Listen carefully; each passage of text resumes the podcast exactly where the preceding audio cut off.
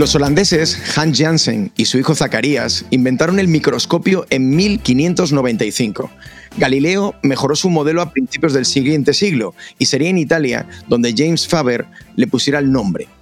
Décadas más tarde, el inglés Robert Hooke revolucionaría la biología utilizándolo para su libro Micrografía. Sin embargo, tendrían que pasar casi 200 años hasta que se aprovechara todo su potencial en la medicina.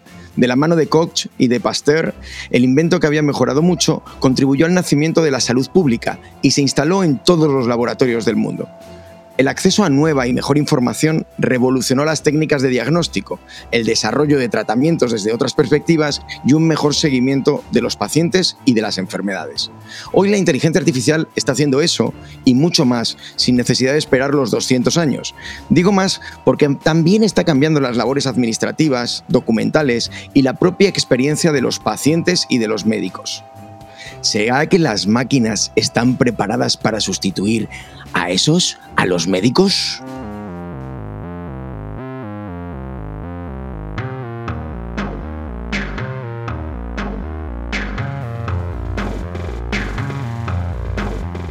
Bienvenidos. Soy Adolfo Corujo y estoy aquí, junto a mi asistente virtual de cabecera, para el sexto episodio de la segunda temporada de Esto es lo que hay. ¿Qué tal, Elay? ¿Cómo estás? Hola, Adolfo. La verdad es que una de las ventajas de no tener cuerpo es que no me tengo que preocupar de cuidarlo y, por tanto, puedo ver la medicina desde la distancia y objetividad propias de quien no necesita ningún tratamiento más allá de una limpieza de archivos o una desfragmentación de disco duro de vez en cuando. Así que yo este tema lo voy a ver cómodamente desde la barrera. No, no, no, no. Desde la barrera no. Desde la barrera no. Tú trabaja. Anda, ayúdanos a enfocar el asuntito, que tiene miga. Bueno, pues procesando la información que, me has eh, pasado sobre este tema, es evidente que la mayor parte de los avances en la medicina han sido posibles gracias a la mejora de los instrumentos y las tecnologías de diagnóstico. Me parece inconcebible que alguien en su día cuestionase, por ejemplo, si era bueno o no utilizar un fonendoscopio para escuchar el corazón o la respiración de un paciente, o si para saber si alguien se había roto un hueso era mejor intuir palpando que ver qué es lo que había realmente debajo de la piel utilizando los rayos X. Desde entonces hasta ahora los avances y descubrimientos en el diagnóstico y tratamiento han sido innumerables y en gran medida incuestionables.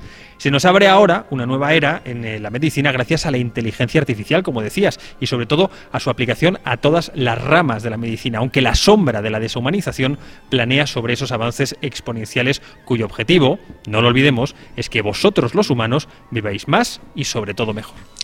¿Qué, pasa, Julio? Qué bien entrenado le tienes al like, que da gusto. Claro, según pasa el tiempo, me va entrenando mejor. Y, lo de tener lo de no tener cuerpo me, ha, tocado, ¿eh? porque este programa para mí es incómodo. Yo sí tengo cuerpo y es de segunda mano, y, entonces los tengo muy cerca a los médicos. Es muy feo, eh, es muy feo, Julio, muy feo que los invitados a un episodio de un podcast hablen sin que les hayan presentado. O sea, ahora cómo, ahora cómo hago yo esto de, hola Julio, hola Julio, ¿qué tal estás? Hola, hola Julio.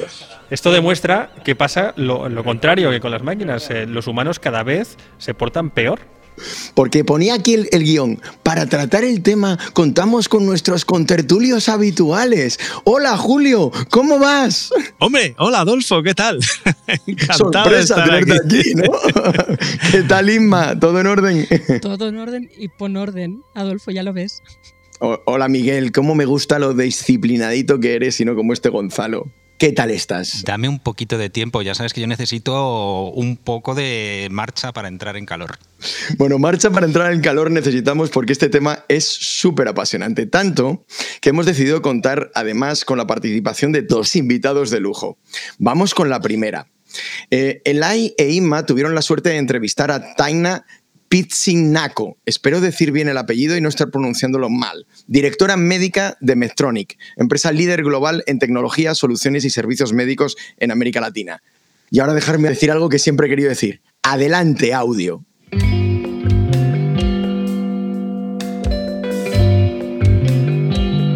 Pues hoy tenemos el lujo de tener con nosotros como invitada especial a la doctora Taina Pitsinako.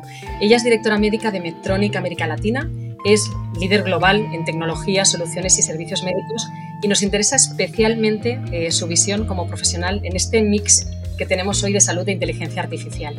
La doctora Pichinaco tiene una dilatadísima experiencia, yo diría 360, en educación, en investigación, en marketing, en práctica clínica y también en la industria de tecnologías médicas. Hola Taina, bienvenida a Esto es lo que hay. Es un auténtico privilegio tenerte hoy con nosotros. Hola, buenos días, buenas tardes a todos. Yo que agradezco la invitación y feliz de compartir un poquito de los insights y conocimientos de esta novedosa herramienta que es la eh, inteligencia artificial en el área de la salud. La verdad, Taina, es que es un gusto para variar tener a alguien que sabe de esto, así que voy a aprovechar que te tengo aquí cerca para preguntarte y voy a entrar directamente con algo que me preocupa y es, ¿qué aporta realmente la inteligencia artificial a la medicina? Pues te voy a contestar de la manera más sencilla y que todos pueden entender, ¿no? Creo que lo que más aporta realmente es la capacidad porque si pensamos en, el área de la salud, existe siempre un límite, ¿no? De cuántas personas un médico o una enfermera o una nutricionista puede atender al día y viendo repetidas veces la misma cosa por veces. Entonces, la inteligencia artificial nos ayuda con la capacidad, también con la eficiencia, porque sabemos que la primera paciente que atendemos no es igual en términos de atención del profesional de la salud, de descanso, de, o sea, que esté bien, ¿no? Como estaba el, primer momento del día al último. Entonces, también el performance del profesional cambia a lo largo del día, ¿no? Con, el trabajo, con el volumen de, de, cosas que está haciendo. Entonces, también garantiza que la atención, la efectividad sea igual del inicio al final. Entonces, nos ayuda mucho a permitir que más gente tenga este acceso a un, a un, un tratamiento, a un diagnóstico, o una intervención con la misma calidad, la misma eficacia y la misma eficiencia. Taina, y si cambiamos un poco esa perspectiva, cogiendo esa perspectiva del profesional de la salud, eh, ¿hasta qué punto dirías que la inteligencia artificial puede sustituir la capacidad de decisión del profesional sanitario o sustituir su trabajo en este sentido? Ese es, es, un temor de todos, ¿no? O sea, ¿cuándo será que un día voy a llegar en una consulta y me va a atender un robot, ¿no? Y no una persona. Ese es como, viene también de las películas, de, desde que empezamos ¿no? a hablar de tecnología, que es un tema un poco más reciente, a pesar de que el tema de tecnología se habla desde de los 1800, pero realmente eh, implementándolo en salud es algo más recién. Pero la, la cosa es que eh, como la salud es multifactorial, muy difícilmente una única solución o una única herramienta va a poder eh, considerar todas las, interfaces y todas las necesidades de la persona humana, ¿no? Entonces, el riesgo de que realmente la inteligencia artificial reemplace a los médicos, a los profesionales de la salud, a las personas, es muy bajo. Eh, va a ser un aliado muy, muy, este, muy utilizado, muy valorado, pero no, no sustituirlo porque él es una herramienta. Es como decir, y si yo tengo una, un carro que, que maneja solo, quiere decir que ya yo no necesito más los, las personas, la policía que cuida el tráfico. No, ¿no? Porque no es solo eso, es solo una parte de, del contexto completo. Entonces no tengamos tanto susto con eso. Y llevándolo a, a soluciones, ¿no? Este aliado que están viendo, llevándolo a soluciones en Medtronic, ya tenéis varios productos que, son avanzados y que están eh, ligados a la inteligencia artificial. Em, de hecho, en, hace nada habéis entrado en la lista Change the World de Fortune, eh, reconociendo un poco el impacto y esa aportación social que, estáis haciendo. ¿Podrías destacarnos alguna de las aportaciones, alguno de los, eh, de los productos o servicios que, desde Medtronic estáis ofreciendo al, al, sector? Claro, claro que sí. Pues este, justo en la lista está GI Genius, GI Genius es un programa de inteligencia artificial que permite que a través de nuestra cápsula endoscópica y de este programa identifiquemos pólipos precancerígenos o cancerígenos que pueden pasar eh, desapercibidos por los ojos del cirujano o del endoscopista, ¿no?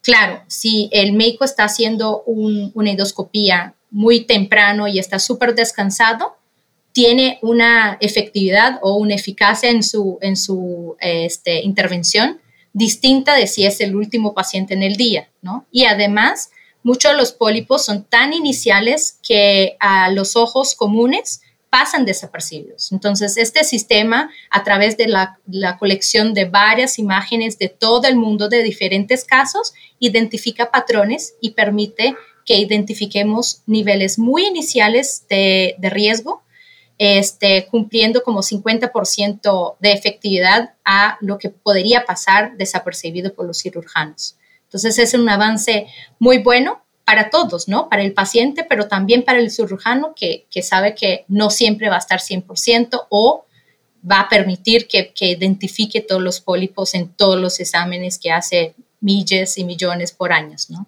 Pues para acabar, yo diría, Elay, eh, nuestro asistente virtual de cabecera, eh, ¿quieres hacer la última pregunta? Sí, me gustaría, me gustaría aprovechar que tengo a Tainá para preguntarle eh, sobre algo que sobre todo os preocupa a vosotros, los humanos, que son los retos y sobre todo los límites que tiene la inteligencia artificial a la hora de aplicarla a la detección y el tratamiento de, de, estas enfermedades y de cualquier otro tratamiento médico. ¿Cuáles son esos retos y sobre todo esos límites, Taina?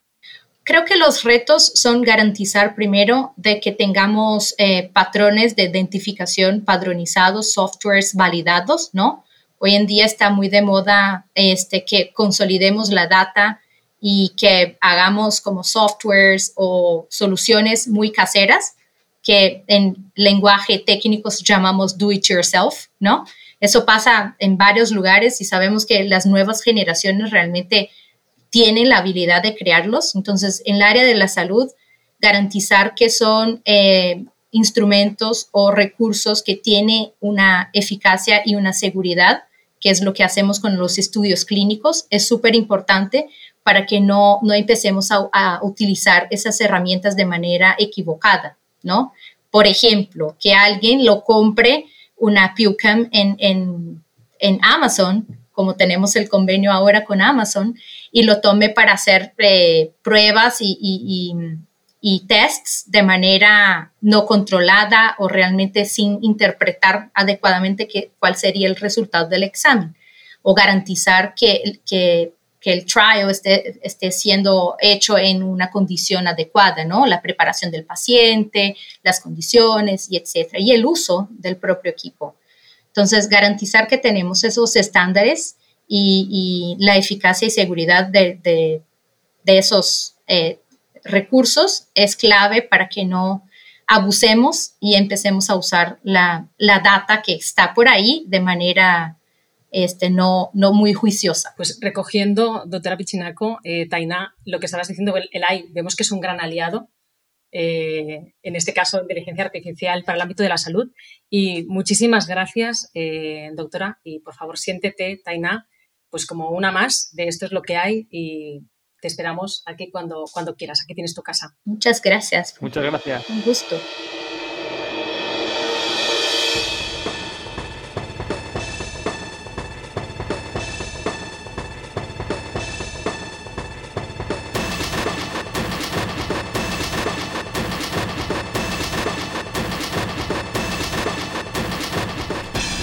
Ya has escuchado a la doctora que dejaba claro que no vale cualquier eh, tipo de inteligencia artificial, como tú bien sabes, no vale cualquier asistente virtual, solo valen los buenos, y con esto pasa lo mismo, al final hay que certificarlo. Me gustaría preguntar también al resto de, bueno, iba a decir de, invitados, no, ya los tenemos de aquí desde siempre, aunque no sepan tanto como la doctora, seguro que sí que tienen una opinión sobre esa necesidad de validar sobre todo la data, que es algo que hemos hablado muchas veces en este programa, ¿no, Miguel?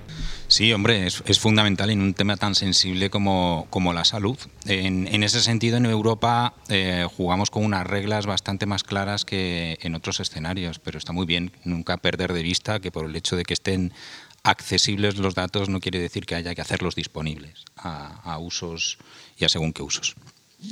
Es curioso porque cuando se ven los, los, informes sobre las posibilidades de la evolución de la inteligencia artificial en el mundo médico, siempre se señala que uno de los obstáculos tiene que ver con ese tema de combinar la necesidad de proteger la información y los datos con la necesidad de ponerlos a disposición de los sistemas de inteligencia artificial para que funcionen mucho mejor.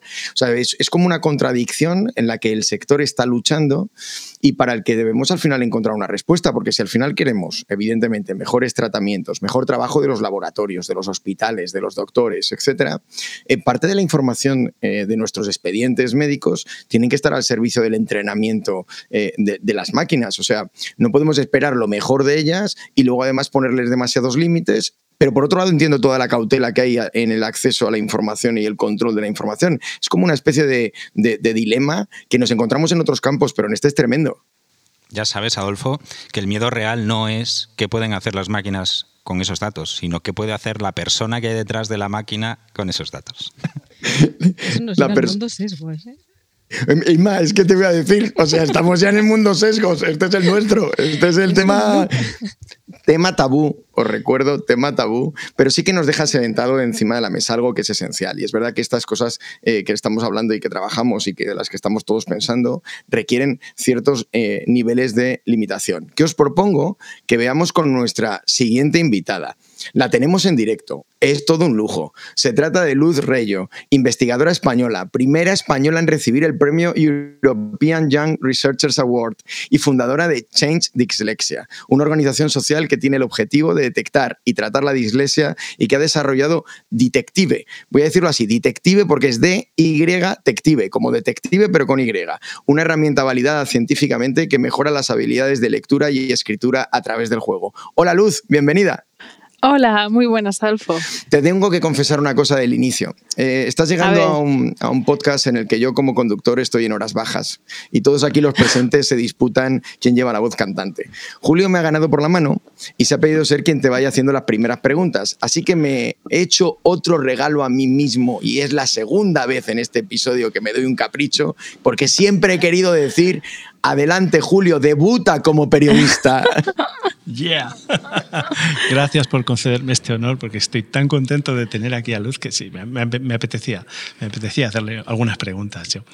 Eh, bueno, Luz, eh, tú nos has contado que hasta los 10 años eh, tu caso era casi de fracaso escolar, ¿no? O sea, mm. te tenían ahí marginada en la mesa de los tontos, por así decirlo.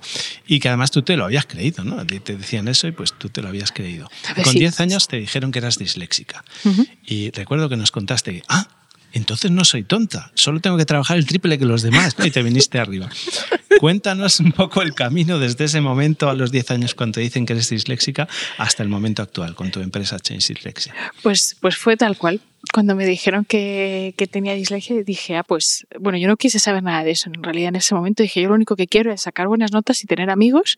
Así que, bueno, si tienes solución, pues a tope con eso y, y a tope, a tope, a tope. Y yo lo que quería era ser investigadora. Y cuando por fin lo, lo, conseguí, en realidad yo el tema de la dislexia lo tenía como en, la recámara, ¿no? O sea, lo tenía ahí eh, detrás. Y, y, cuando ya por fin pues, pues empecé a, investigar, además en IA, en, en, procesamiento del lenguaje natural, fue, fueron, fueron los, primeros, los, los, primeros artículos, pues mi supervisor de tesis se dio cuenta de que mis papers, pues que había fallitos, ¿no? Y, y que yo ya yo le pasaba mi top, pero que había fallitos. Y Ricardo, Ricardo Baeza Yates, que, que, que fue mi director, me dijo, oye, mira, eh, eh, sí, sí, Ricardo es un grande. ¿sabes? Es que eh, ¿no, ¿no, tendrás algún problema. Y digo, pues sí, hombre, tengo dislexia, pero que esto está controlado, ¿eh? que esto, tú tranquilo, que yo esto lo tengo.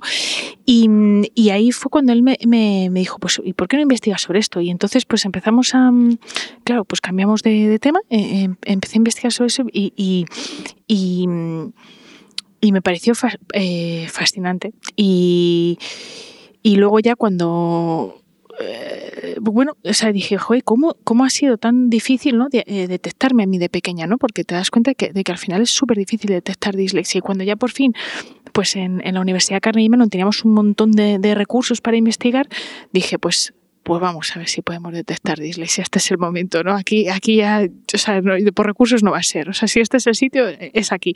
Y ahí empezamos a, a investigar cómo detectar dislexia utilizando Machine Learning.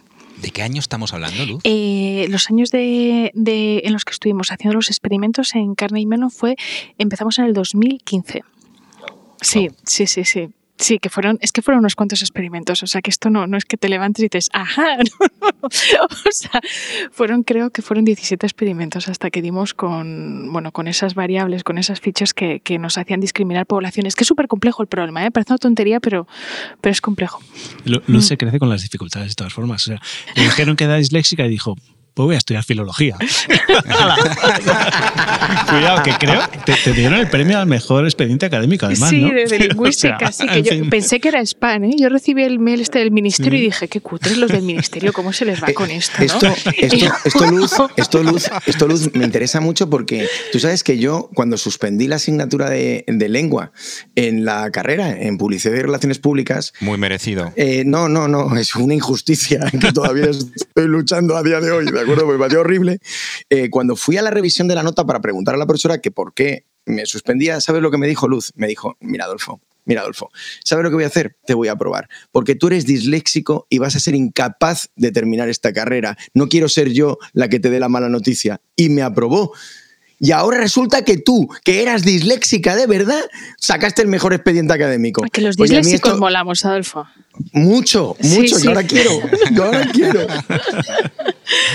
Yo Bueno, es que, sí. si me perdonáis, eh, antes comentaba con Luz, eh, yo soy madre de un niño disléxico y también a los 10-12 años lo, lo detectamos. Entonces, la verdad es que me- gustaría saber un poco qué proceso habéis seguido, porque es verdad que te cambia la vida y como un punto de inflexión de justo las mismas frases que estaba diciendo Luz.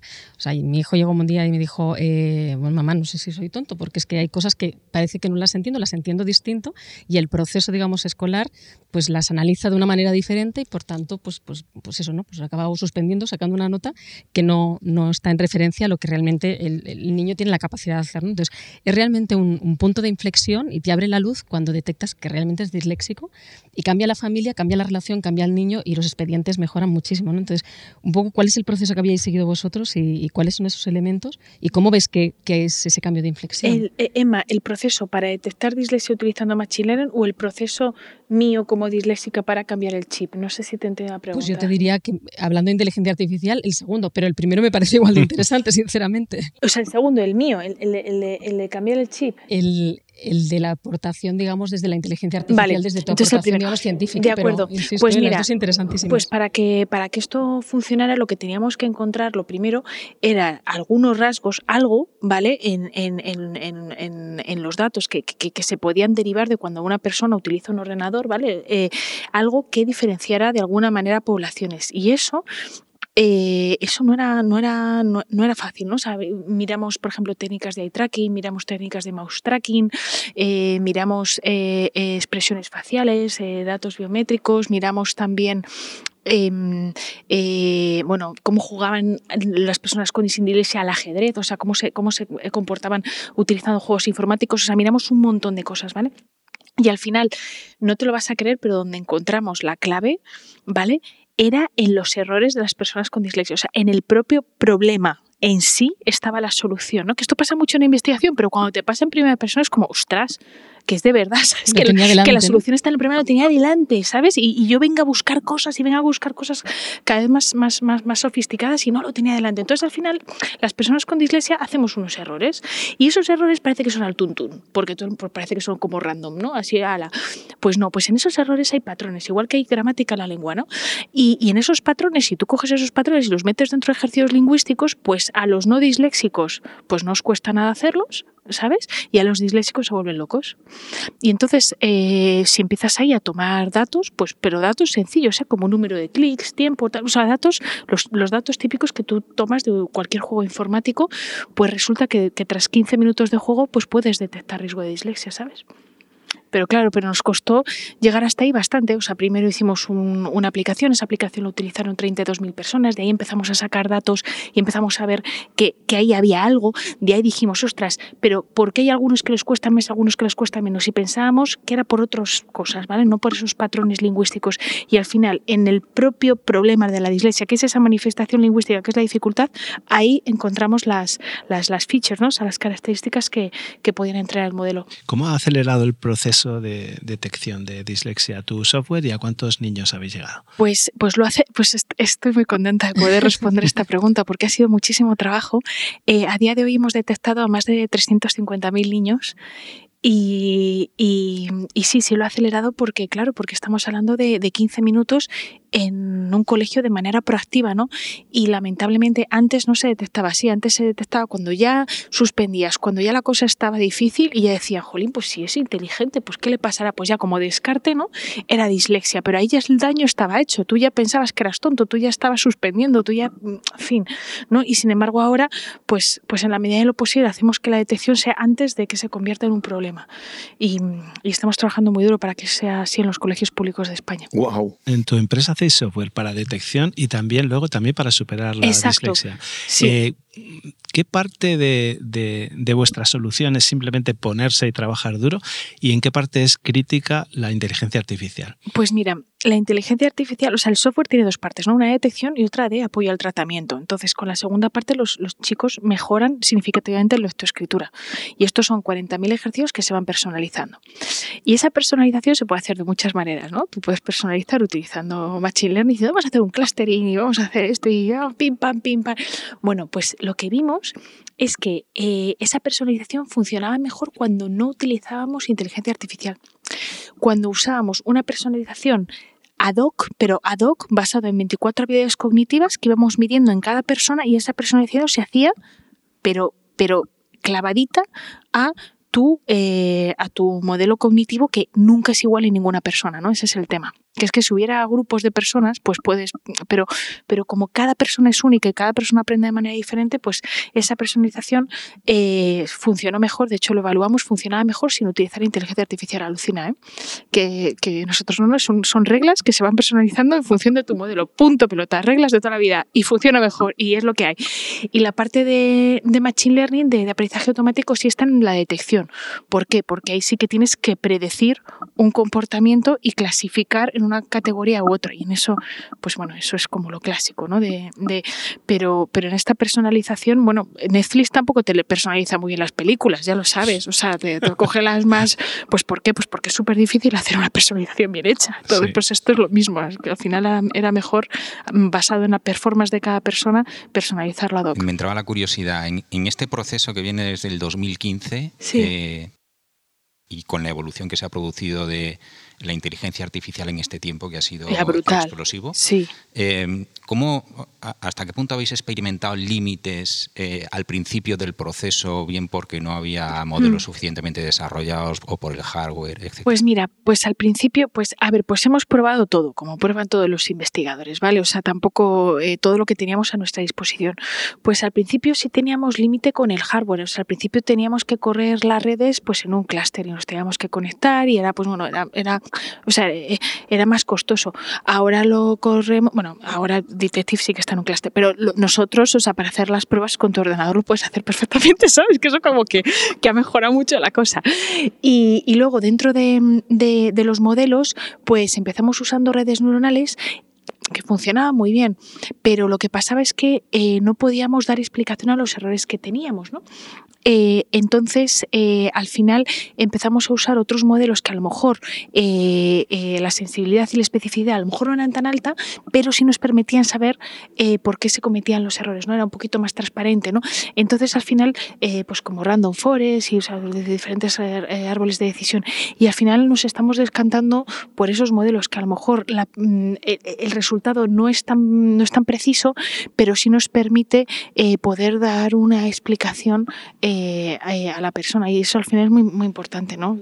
Vamos, dependiendo de, de, de, la, del área, pero en este caso yo creo que es muy importante poder, que sea un poquito transparente el algoritmo. Total, totalmente. Luz, hablabas antes de, de, la detección precoz en el, en el caso de la dislexia, sí. pero en este caso con tal como comentaba un poco al hilo de lo que comentaba Miguel, ¿eh? con toda la evolución que ha habido, eh, ¿está muy enfocado a detectar y a solucionar para una determinada edad? ¿O tenéis que cambiar un poco patrones y maneras de hacer dependiendo de la edad del niño? Sí, o sea, ahora mismo hay tres modelos eh, diferentes, ¿vale? De aprendizaje automático dentro de la herramienta en función de la edad.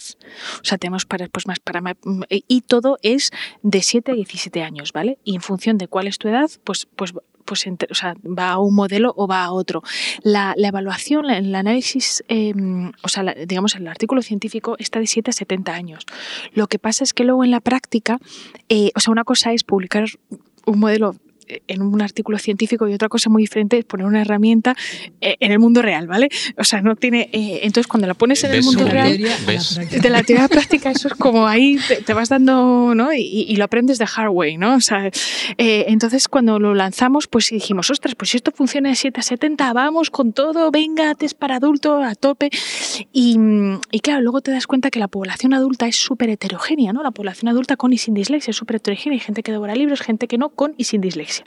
Eh, entonces, em, pues, pues lo que nos funcionaba en un artículo científico, eh, si, hacíamos una evaluación externa para adultos, la evaluación salía muy mal parada, ¿no?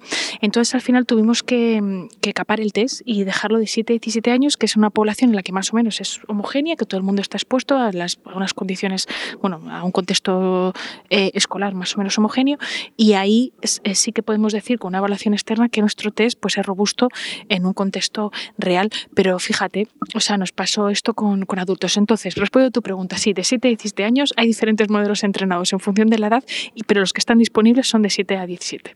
Supongo que el paso siguiente es los adultos. Claro, me imagino que un adulto ha aprendido a convivir con una dislexia oculta o desconocida y mm. entonces como que se va parcheando y su comportamiento será totalmente distinto del de un niño. Es súper complejo. de hecho, hay, pero heterogéneo. Es que, es que en cuanto tienes un comportamiento demasiado heterogéneo, ni aunque le metas la red neuronal que te coja todas las interdependencias del mundo mundial, yo creo que no lo sacas de verdad.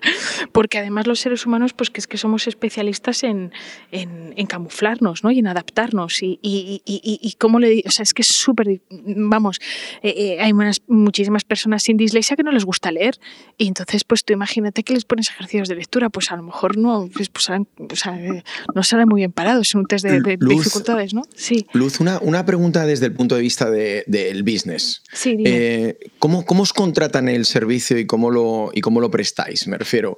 has hablado de colegios públicos, entiendo que si colegios privados están interesados en la herramienta y en vuestro servicio también os pueden contratar. ¿Cómo, lo hacéis? ¿Cómo es el despliegue? ¿Cómo os contratan? Pues mira, a nosotros tú puedes ahora mismo en los Market Stores buscar, buscar Detective de Chins Dyslexia y nos encuentras para Apple, para Android, para web, para cualquier. Entonces tú, nivel familia, nos puedes contratar. Nivel profesional, terapeuta profesional, nos puedes contratar. Y nivel colegio, nos puedes contratar, tanto público o privado. He dicho público porque ahí el alcance es mayor. O sea, ahí eh, em, eh, en colaboración con, con diferentes administraciones públicas, lo que hacen las administraciones es subvencionar esas licencias a X cientos de colegios eh, eh, públicos. Entonces, por eso hablo de colegios públicos, porque ahí el alcance es mucho mayor. Pero sea B2B o B2C, o sea, se puede, se puede contratar sin problemas. Bueno, como nos dijo, como nos dijo Julio, nos dijo Julio, al final el programa de hoy está hablando de cómo aplicamos la inteligencia artificial a un campo que al final persigue em, que vivamos más, que vivamos mejor y vosotros estáis mejorando la vida de un montón de gente. Así que Luz, tengo una propuesta para ti que no me puedes negar. quédate, please, durante todo lo que tenemos ahora y que nos viene, porque queremos seguir contando contigo en antena. Y fíjate, Fíjate lo interesante del asunto. Nos vamos ahora con la sección que tenemos con nuestra colaboradora Margot Tejera, porque nos va a hablar de los creadores de Dentral, un, programa de experto de análisis químico y de MICIN, considerado uno de los usos más tempranos de la inteligencia artificial en el mundo de la medicina. Seguro que al escucharlo te vas a reír y vas a pensar en alguno de los momentos en los que estabais desarrollando vosotros. Pero al final da igual, porque al final, irremediablemente, volveremos a pintar tras esta puerta de cristal. Momentos que serán para siempre. Hace 10 años, el estreno de Elsium mostró a una humanidad saludable, donde las computadoras detectaban y curaban cualquier enfermedad. Lejos de la ciencia ficción, la inteligencia artificial y la medicina han trabajado de la mano desde la década del 60 comenzando con la creación de Dentral a cargo de Edgar Feiborn, científico de la computación de la Universidad de Stanford, quien desde pequeño la fascinación por la capacidad de la sumadora de su padre de reproducir cálculos humanos marcó su chispa creativa que lo llevaría a ganar un premio Turing en la década del 90. Ed desarrolló el primer sistema experto que logró interpretar la estructura molecular de sustancias como el nitrógeno a través de un análisis químico, Aunque este desarrollo fue en el campo químico, sentó las bases para la creación de Missing, considerado uno de los usos más tempranos de la inteligencia artificial en la medicina y que desarrolló su colega de Stanford, Edward Shortfield. Missing tenía la función principal de diagnosticar enfermedades infecciosas de la sangre. Este sistema partía de una serie de reglas causa y efecto, teniendo en su base de datos alrededor de 500 reglas. Mediante una serie de preguntas, iba cargando las respuestas para identificar posibles enfermedades ordenadas por probabilidad. Aunque Ventral y Missing no tuvieron su uso continuo, fueron las bases para muchos programadores y desarrolladores que hoy siguen trabajando para que las máquinas ayuden al hombre a prevenir, detectar y curar enfermedades.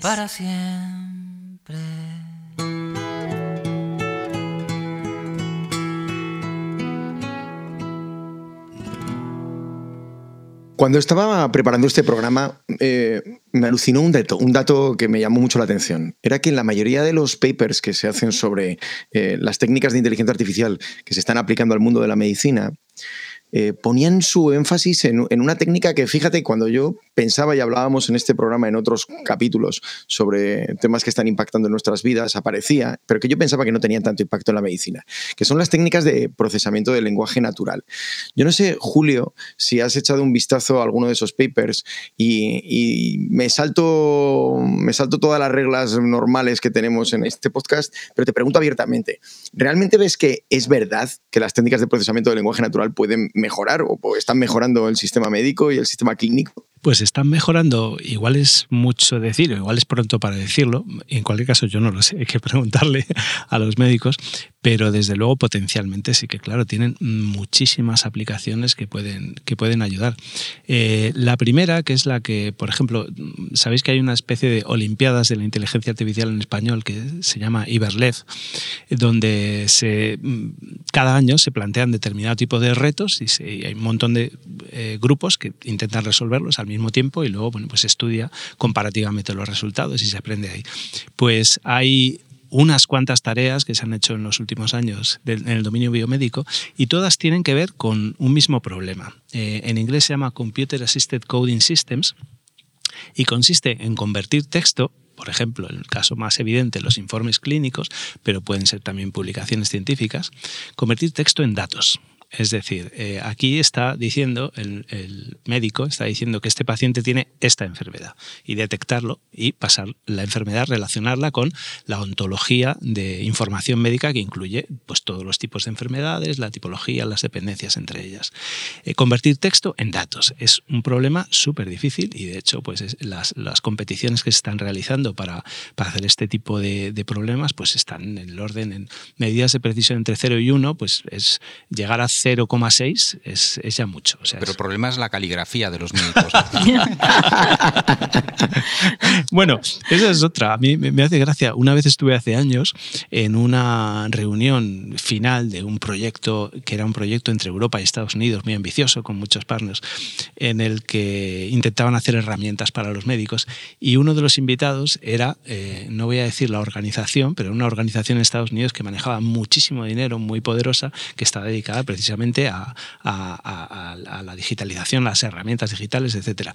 Y yo le pregunté, oye, ¿y todo esto lo están usando ya los médicos? Y, y soltó una carcajada y me dijo, ¿qué va?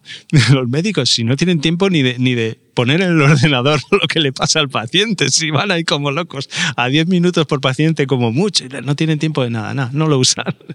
Bueno, volviendo a lo que, a lo que estábamos comentando. Sí, yo a este respecto... Eh, eh, a lo mejor es una explicación un poco mundana y no está soportada por la ciencia de ninguna de las maneras, pero ya he escuchado Bueno, como más las de dos. tuyas, como las tuyas habituales, ¿eh? o sea, quiero decirte, en tu línea. Bueno, es, bueno esto lo cortas luego, ¿vale, Chema? eh, la cuestión es que yo he oído a muchos médicos decir que una de sus principales herramientas de diagnóstico es hablar con el paciente, es dialogar uh -huh. con el paciente y en ese sentido el lenguaje es una herramienta central. Claro, claro, efectivamente. Y en, y en los escenarios en los que se aplica inteligencia artificial no es directamente sobre un modelo, digamos, tradicional analógico, sino que hay una primera etapa en la que hay que transformar digitalmente los procesos o por lo menos los datos. Y en ese sentido el NLP es una herramienta central. Exacto, hay, hay, un proceso muy, muy obvio que es el de cribado, ¿no? Cuando llegas a urgencias y te, te hacen cuatro preguntas para saber si puedes esperar o no y cómo te van a pasar. Pues obviamente eh, puede mm, agilizarse muchísimo esa atención temprana con, con, chatbots, con asistentes virtuales que sean capaces de ver rápidamente si te tienen que mandar para un lado o para otro y que ayuden a que el médico ya tenga esa conversación ya entre humanos más larga con gente que ha sido preseleccionada de una, de una forma más, más rápida.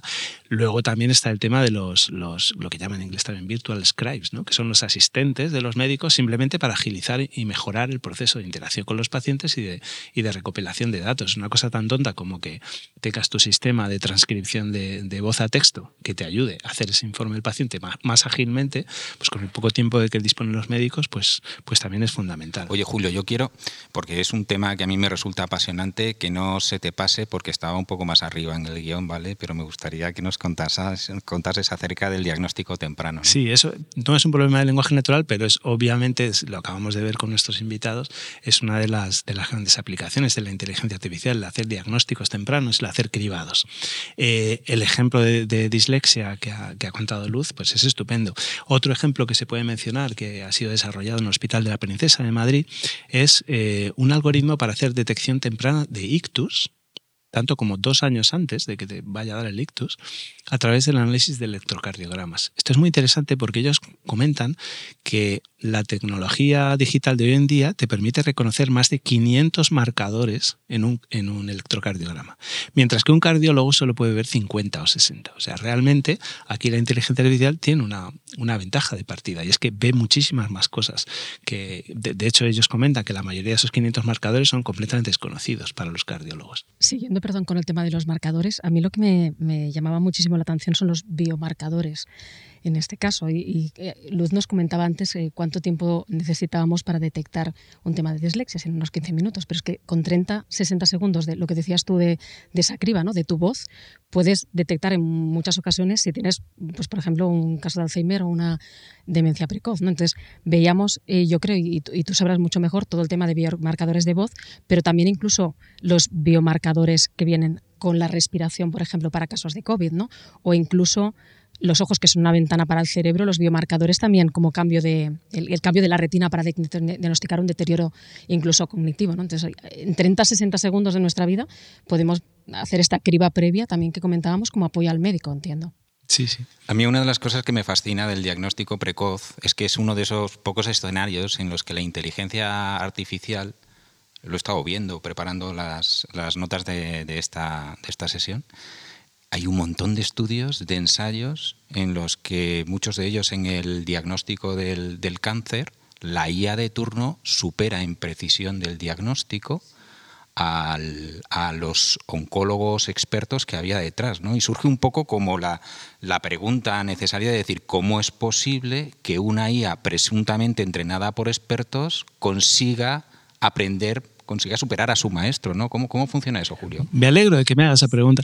Es, la verdad, tengo que decir, para empezar, yo trabajo en procesamiento de lenguaje natural, Luz también tiene vínculos con ese medio, y ahí lo del rendimiento... Eso es más imagen, ¿no? Procesamiento de imagen es, cuando... Claro, esto es, distinto, por eso. en el lenguaje natural también la gente dice, tenemos un rendimiento sobrehumano y hay que decirles, te vengas arriba, lo que tienes, has superado el acuerdo entre anotadores, por así decirlo, ¿no? O sea, tienes, mm, si tienes más rendimiento que un humano, que es el que establece la verdad, o sea, si eh, ¿cómo sabemos que mm, Obama en un texto es una entidad, es una persona, y la Casa Blanca es a veces un sitio, a veces es un organismo, eso es un humano el que lo pone, y lo que dice un humano, o un acuerdo entre humanos, eso es la verdad. Entonces tú no puedes hacerlo mejor que el humano puedes hacerlo mejor que un humano, pero no puedes medirlo, no puedes medir que eres mejor que un humano. Pero claro, esto efectivamente, como decía Luz, aquí son imágenes y lo importante es que tú tienes mucha más información. Es decir, el hecho de que tú mirando un electrocardiograma, una radiografía, diga si hay o no hay un, problema, una enfermedad, claro, luego hay una historia clínica que confirma si esa enfermedad estaba ahí o no. No tienes solo esa parte de la información, con lo cual efectivamente un sistema de inteligencia artificial, además de hacerlo mejor que el médico, se puede comprobar porque luego la historia te dice si el médico acertó o se equivocó. O sea, hay una verdad que es más allá que una anotación humana. Sí, o sea, es que este es el tema de lo que, es, lo que hay en un artículo científico, en un paper, y luego lo que es la realidad.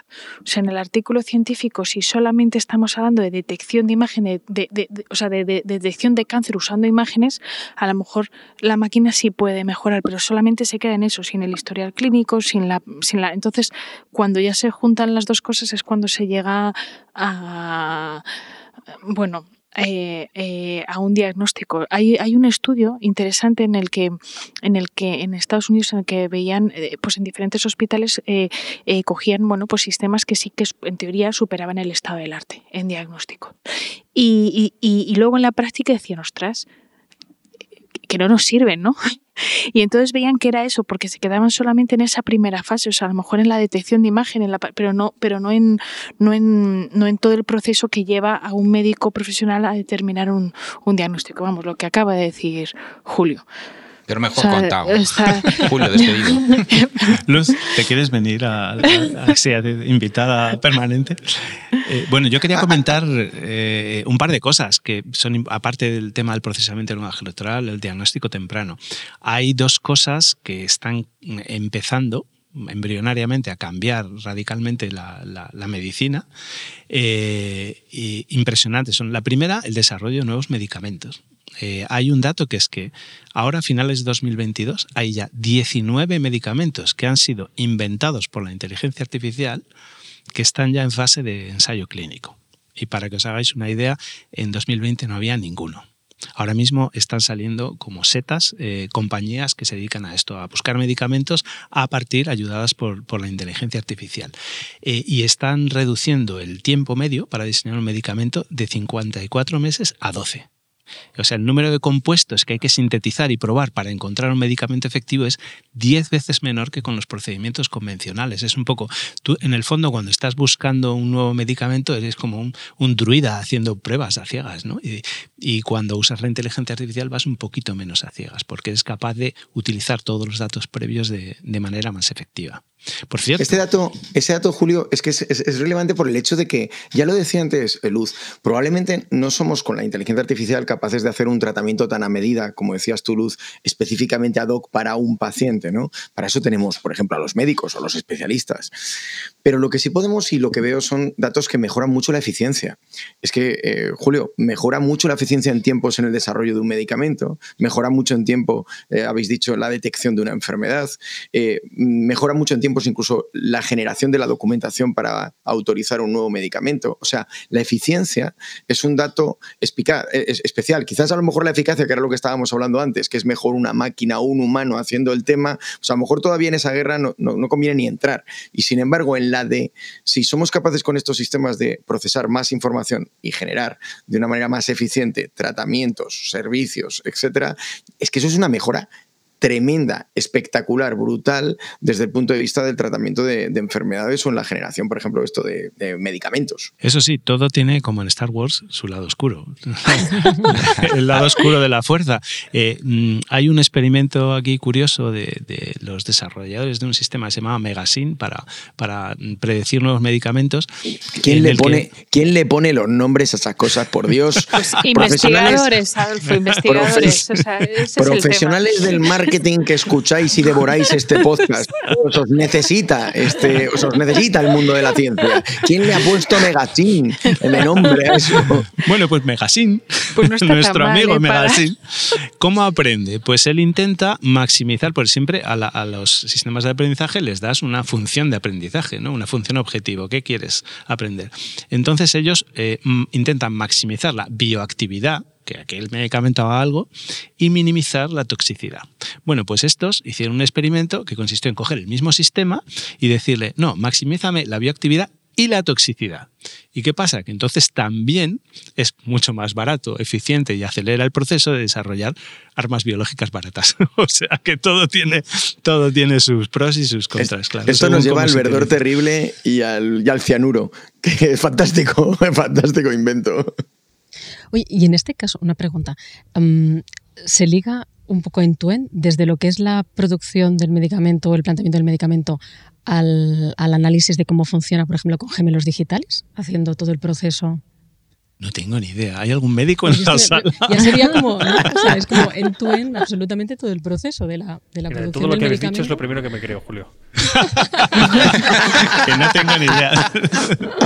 ¿Sabes? Yo tengo Bueno. en mi laboratorio mucha gente que trabaja en, en biomedicina, porque es un tema donde además hay muchos recursos y donde el, el beneficio de lo que haces, tienes un- una satisfacción de hacer algo útil. Mm. Yo no he hecho algo útil investigando en mi vida, pero no puedo porque me mareo. Yo me mareo. La- estas cosas me marean. Cuando hablamos de- del tema de las aplicaciones de la inteligencia artificial, ¿os acordáis que también hablamos de la aplicación de este tipo de sistemas a la salud mental? Yo sé que a la salud mental es un tema que, que preocupa mucho a Miguel. No, no sé por qué a Miguel le preocupa tanto la salud mental, pero seguro que tiene alguna razón intrínseca del propio ¿No Miguel. irás a hablar ahora de nuestro pasado común? No, no, no, no. Una Yo, yo- anécdota relacionada conmigo y la salud mental. eres tú el que saca siempre nuestro pasado común en términos muy oscuros. Bueno, no, en este caso la verdad es que Adolfo, eh, bueno, eh, eh, eh, la salud mental es un campo fascinante, pero también yo creo que hay casos que merecen especial mención y son casos a lo mejor que no suceden íntegramente dentro del ámbito médico, por decirlo de alguna manera, hay determinadas soluciones en los que sistemas que estaban pensados en el ámbito de la salud mental se utilizan en el ámbito corporativo. ¿no? De hecho, en las empresas, para ver la salud de los, de los equipos, para medir su eficiencia, pues hay casos eh, muy llamativos y yo quería traer uno, poner uno encima de la mesa, que es el caso de, Erudit, que, me fascina lo que hacen, que además he tenido oportunidad de conocerlo eh, en detalle, porque Erudit es una empresa participada por JIC, que nació aquí en España, pero que como tantas otras tuvo que pegar el salto y ahora tiene su sede central eh, en, Miami y que desempeñan su actividad en, el ámbito eh, pues del talento, de los recursos humanos en la empresa, alrededor de eh, mm, la aplicación de la inteligencia artificial para tratar de reinventar el proceso mediante el cual las empresas adivinaban cuál era el, clima laboral dentro de las empresas. Tradicionalmente se hacía en base a encuestas. Y bueno, de- desde Erudit dijeron, podemos hacerlo mejor, podemos hacerlo de otra manera, eh, partiendo de un paradigma distinto, ¿no? que la encuesta puede no ser necesariamente la mejor manera, preguntar explícitamente, sino escuchar muchas veces es mejor. ¿no? Bueno, pues resulta... Espiar a tus empleados, te refieres. ¿no? Bueno, eh, eh, mm, de- depende de lo que entendamos Sí, por, sí, por sí, sí, claramente sí. Julio, claramente sí. Sí, efectivamente. Bueno, en este caso, afortunadamente los datos están anonimizados, pero, pero sí que ponen a escuchar y para evitar también el problema de que, es- de, de- de que escuche una determinada persona, escucha una máquina. Han desarrollado un modelo eh, de inteligencia artificial que han entrenado convenientemente y que se engancha a los Slack, a los Microsoft Teams, a, los sistemas de mensajería instantánea interna de la compañía y se ponen a escuchar y se ponen a analizar con el objetivo de poder extraer las métricas que se venían sacando de esas encuestas de clima laboral. Eh, y resulta pues que eh, en cuestión de minutos, un poco más de una hora, una vez que lo tienen enganchados, eh, este sistema empieza a sacar datos no de personas individuales por cuestiones obvias de confidencialidad, pero sí de equipos, de grupos, en los que miden cuestiones como el engagement, la implicación de, los diferentes equipos, miden cuestiones como lo que llaman el burnout. ¿Lo he dicho bien, Adolfo? Burnout. Eh, que, bueno, que yo traduzco como quemazón. ¿no?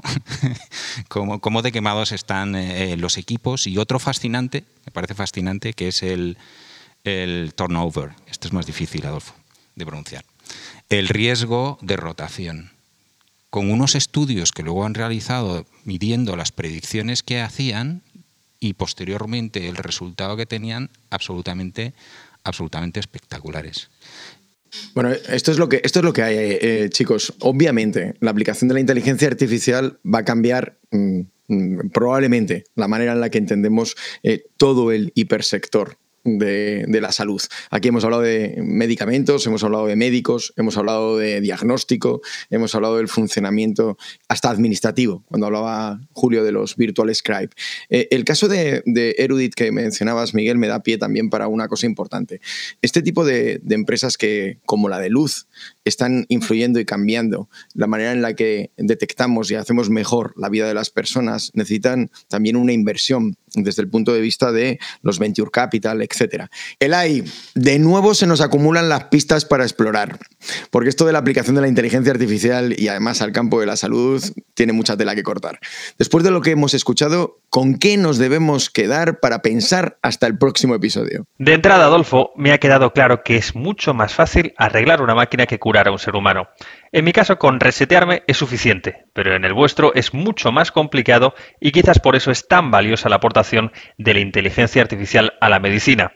Como nos ha enseñado Luz Reyo con su proyecto Change Dyslexia, nosotras las máquinas podemos ayudaros en los grandes retos del diagnóstico y tratamiento de enfermedades, aunque de momento, como decía Miguel, no seamos capaces de descifrar la letra de los médicos.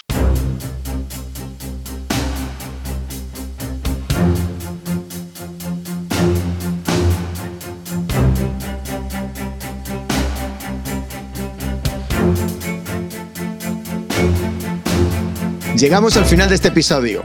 Bueno, Luz, no ha sido tan terrible, ¿a que no? Muchísimas gracias por estar con nosotros. Ha sido un placer. Gracias por la invitación, muchísimas gracias. Te deseamos lo mejor. Esa aplicación que habéis hecho es estupenda y estoy convencido de que necesitamos soluciones desarrolladas por empresas como la tuya que además nos hacen a todos, a todos más felices. Chao, Inma. Chao. Eh, me quedo con muchas ganas de preguntar muchas cosas. Tenemos, tenemos redes sociales para preguntar. Podemos hacer una secuela también. Hasta luego, Adolfo. Hasta, Hasta luego, Miguel. Incluso podemos tomar una caña y comentar. si te ha gustado esto es lo que hay, no dejes de suscribirte al podcast en la plataforma que utilices habitualmente. Será un subidón para todos los que lo hacemos posible y que no somos solo los que hoy hemos hablado.